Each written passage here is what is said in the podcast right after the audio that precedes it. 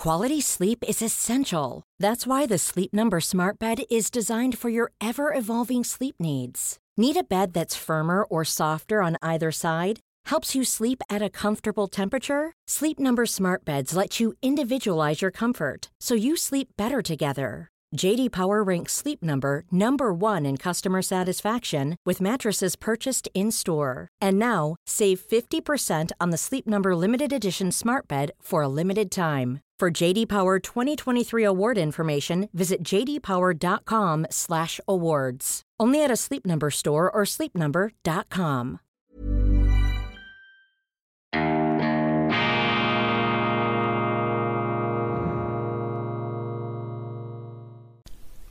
Grüezi miteinander. Einen wunderschönen guten Morgen, meine sehr verehrten Damen und Herren, liebe Freunde, vor allem in Deutschland und in Österreich. Ich begrüße Sie wie immer herzlichst zur internationalen Ausgabe von Weltwoche Daily, die andere Sicht, unabhängig, kritisch, gut gelaunt, am Freitag, dem 13. Mai 2022. Wir geben dem Aberglauben in dieser Sendung keine Chance, jedenfalls bewusst nicht. Der Mensch weiß ja nicht, ob er den Aberglauben verbreitet oder nicht. Ich kenne niemanden, der von sich behaupten würde, ich bin abergläubisch. Das äh, müssen ja dann die anderen herausfinden und man kann nie sicher sein, ob man nicht selber da dem Irrglauben dem Aberglauben anhängt oder sich davon hat einlullen lassen. Aber ich bin sicher, dass Sie, ein kritisches Publikum, mir das sofort um die Ohren schlagen würden, wenn ich hier Fake News, Unsinn oder Stuss verbreite. Dann ist mein Briefkasten voll mit Maßregelungen. Deshalb gilt für Weltwoche Daily gemeinsam machen wir diese Sendung immer stärker. Ich habe mich gefreut, dass das Handelsblatt unsere Geschichte, das Interview unseres Deutschland-Korrespondenten Roman Zeller mit dem ehemaligen Berater von Bundeskanzlerin Angela Merkel, dem Brigadegeneral AD Erich Fahd, prominent erwähnt hat. Erich Fahd, eine sehr beeindruckende Persönlichkeit und ein Realist in der Beurteilung des Krieges in der Ukraine. Er gibt ausführlich Auskunft in der Weltwoche auf drei Seiten. Ein wirklich tolles Interview und das Handelsblatt hat das aufgegriffen. Eine Anerkennung für unseren Korrespondenten Roman Zeller. Erich Fahd sagt viel Interessantes, unter anderem, dass er die Russen am Anfang überschätzt hätte. Er dachte, sie würden Kiew im Handstreich einnehmen. Jetzt aber warnte er davor, die Russen zu unterschätzen. Und er sagt, was wir in dieser Sendung auch schon betont haben, dass äh, für die Russen existenzielle Interessen auf dem Spiel stehen. Das haben sie immer wieder gesagt. Und deshalb ist die Annahme, dass man sie mit Wirtschaftssanktionen und Waffenlieferungen in die Knie zwingen kann, diese Hoffnung, die bezeichnet er als Illusion. Er geht von einem Stellvertreterkrieg aus, von einem Zermürbungskrieg, aber von einem Zermürbungskrieg, der die russische Seite dazu motivieren werde, einfach die ganz großen Waffen aus der Garage zu holen, um auf jeden Fall zu gewinnen. Denn wenn die Russen verlieren sollten, dann so Erich Fahd, der Brigadegeneral AD, dann wäre fertig mit dem Weltmachtstatus dieses Landes, dieses Staates und dessen ist sich Wladimir Putin natürlich bewusst. Sein Krieg hat Züge auch einer etwas ähm, verzweifelten, späten ähm, Extremreaktion auf das, was man als ein Entgleiten der Ukraine in die NATO-Sphäre bezeichnen könnte. Das ist ja das Horrorszenario aus Sicht des Kreml und Putin. Das hat übrigens auch ein ukrainischer Historiker kürzlich so dargestellt.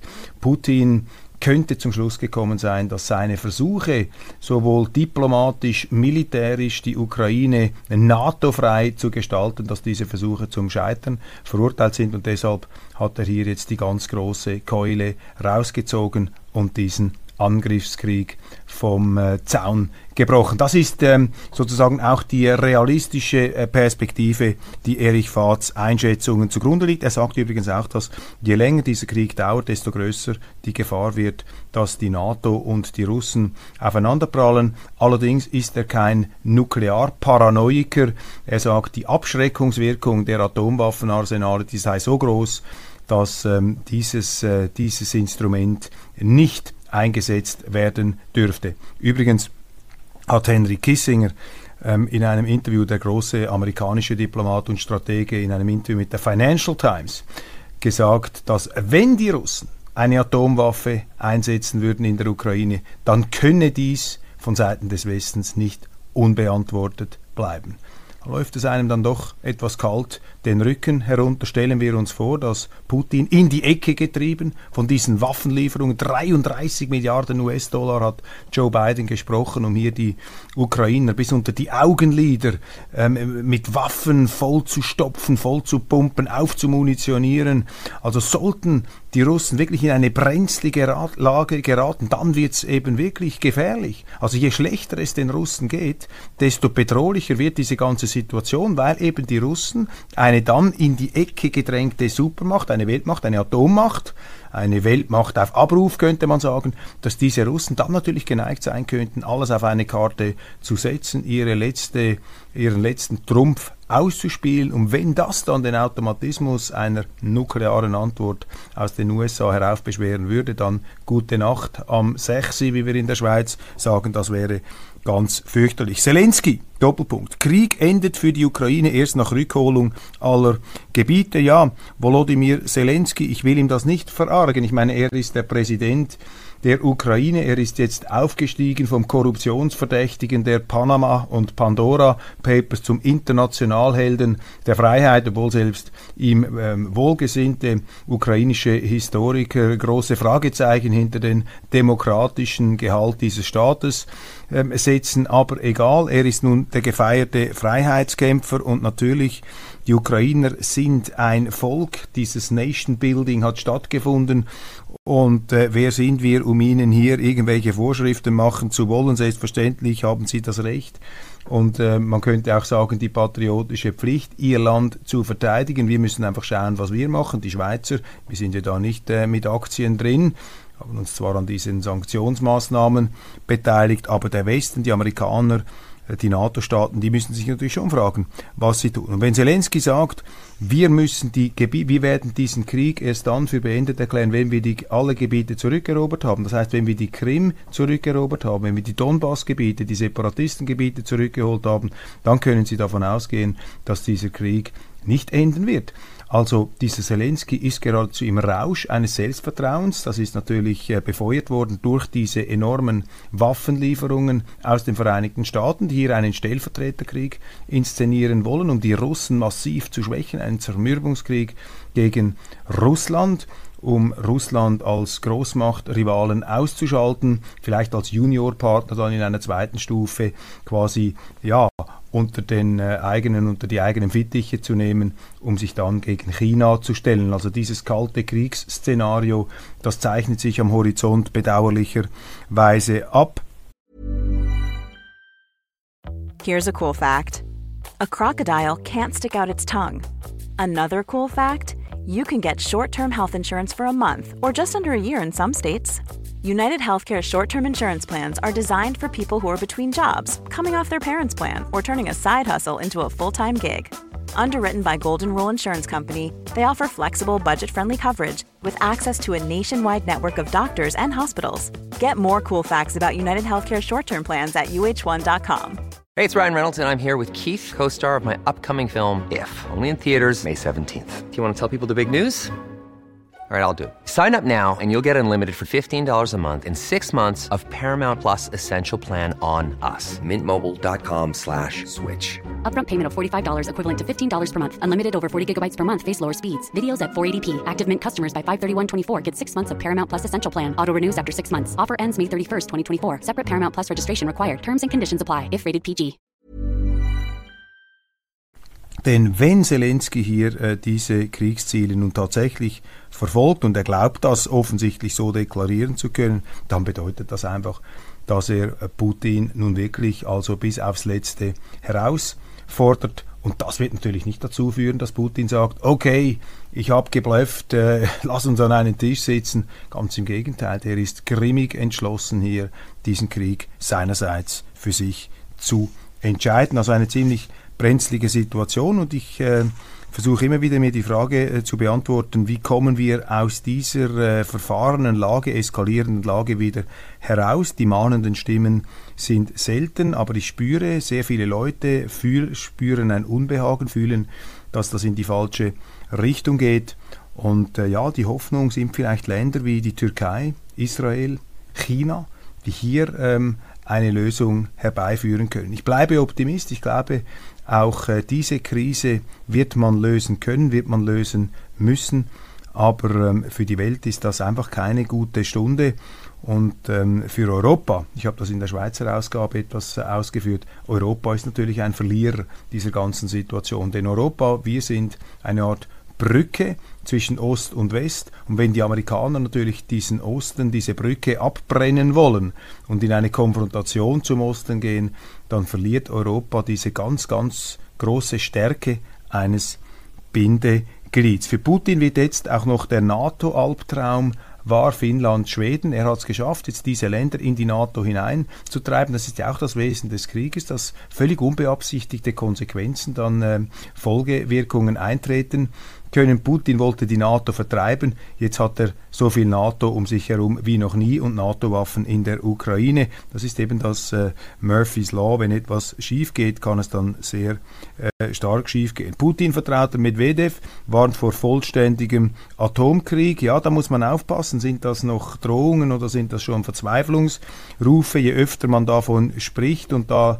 das erwähnt, desto unwahrscheinlicher wird es, wird das als Bluff durchschaut, kann dann auch wieder motivierend wirken.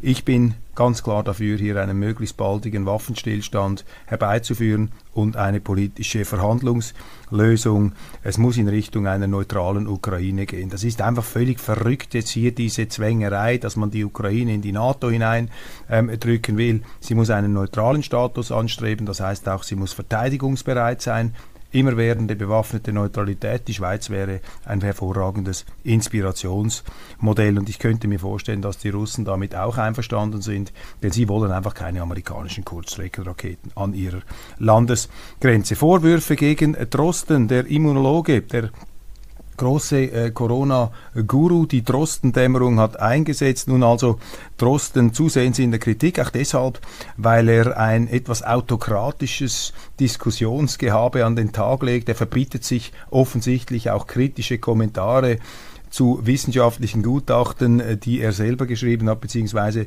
ähm, die er weiterempfiehlt von Kollegen. Und äh, das ist natürlich fragwürdig, denn äh, die Diskussion muss offen bleiben und äh, dieses äh, Gehabe hier, sich da das Geschnatter, ähm, äh, sich das äh, verbieten zu wollen, das ähm, ja, ähm, lässt auf ein autokratisches Verständnis schließen, wie die Frankfurter Allgemeine hier zu Recht schreibt. Russische Energiesanktionen. Ähm, Habeck, wir werden die Alarmstufe heute nicht ausrufen. Bundeswirtschaftsminister Robert Habeck sieht die russischen Energiesanktionen mit Sorge. Aktuell seien die Auswirkungen für die deutsche Gasversorgung aber beherrschbar.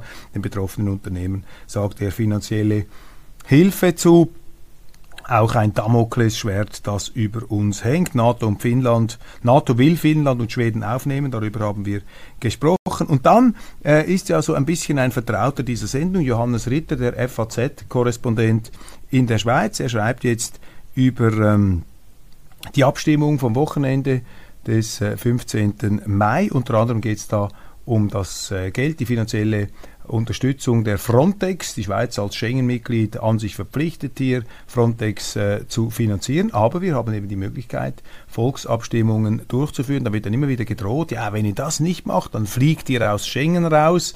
Also man stimmt da ab mit vorgesetzter Pistole und äh, Herr Ritter, der Kollege der FAZ, ist immer ganz vorne dabei, der Schweiz äh, die Pistole an die Brust zu setzen und ihr äh, zu drohen und immer wieder diese verderblichen Szenarien aufzuzeigen, sollte sich die renitente Schweiz weigern, den Empfehlungen hier aus Deutschland Folge ähm, zu leisten. Was ich interessant finde, ist, wie er die Parteien beschreibt. Ähm, wir haben ja in der Schweiz ein bürgerliches Lager, das ist äh, im Grunde pro forma, das ist die, die Mittepartei, die CVP, das waren die alten katholisch-konservativen, dann die FDP, ursprünglich eine rechtsliberale Partei, und die ähm, SVP eine liberal-konservative Partei. Jetzt die Deutschen, vor allem die Journalisten, die SVP ist eine populistische Partei, das sind die Rechtskonservativen, die Nationalkonservativen, da bei den Rechtskonservativen schwingt schon die Rechtsextreme, bei den Nationalkonservativen, da wissen Sie auch, welche Anspielungen gemeint sind. Und er verwendet nun folgenden Ausdruck, die SVP und die bürgerlich-liberale FDP trommeln, aber nicht nur aus Angst, bla bla bla.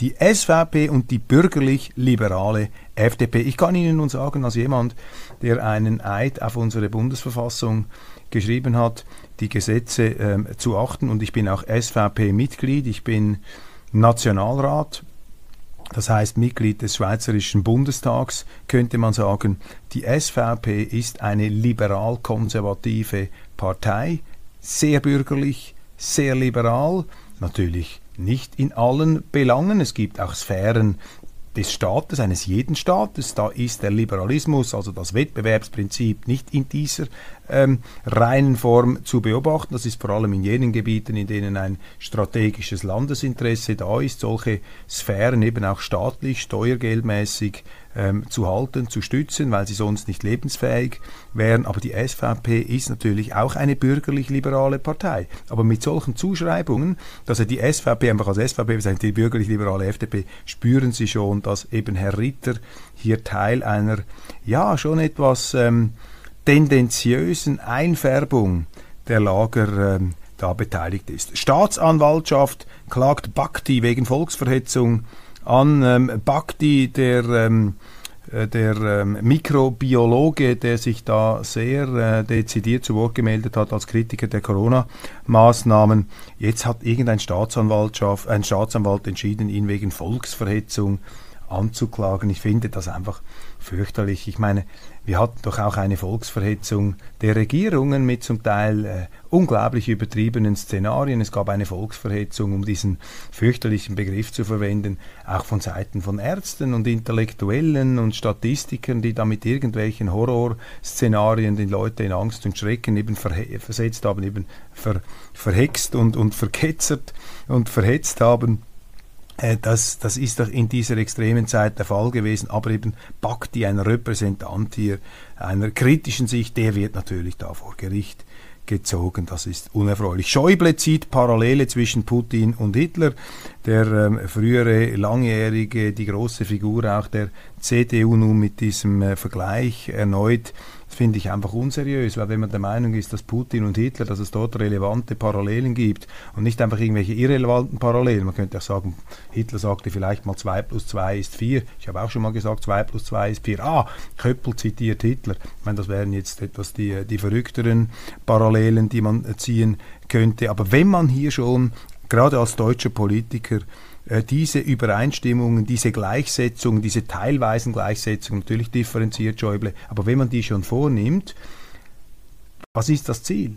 Ich meine, damit trägt man ja nicht zu einer Versachlichung der Diskussion bei. Und wenn man ernsthaft der Meinung ist, dass es relevante Parallelen gibt zwischen Putin und Hitler, ja, dann muss man keine Waffen liefern in, an die Ukraine. Da müssen sie die Bundeswehr oder das, was von der Bundeswehr übrig geblieben ist, in die Ukraine schicken, um dort aufzuräumen. Aber eben, man äh, profiliert sich halt lieber mit solchen Vergleichen, um zu zeigen, dass man auf der richtigen, auf der empörten Seite steht aber äh, eben das ist nicht, äh, das ist Gesinnungsethik, da geht es nicht um Verantwortungsethik, da geht es nicht um Gutes zu tun, sondern man möchte vor allem gut scheinen. Das ist halt ein typisch äh, politisches Verhalten, übrigens auch bei sehr vielen intellektuellen Schriftstellern, auch Journalisten.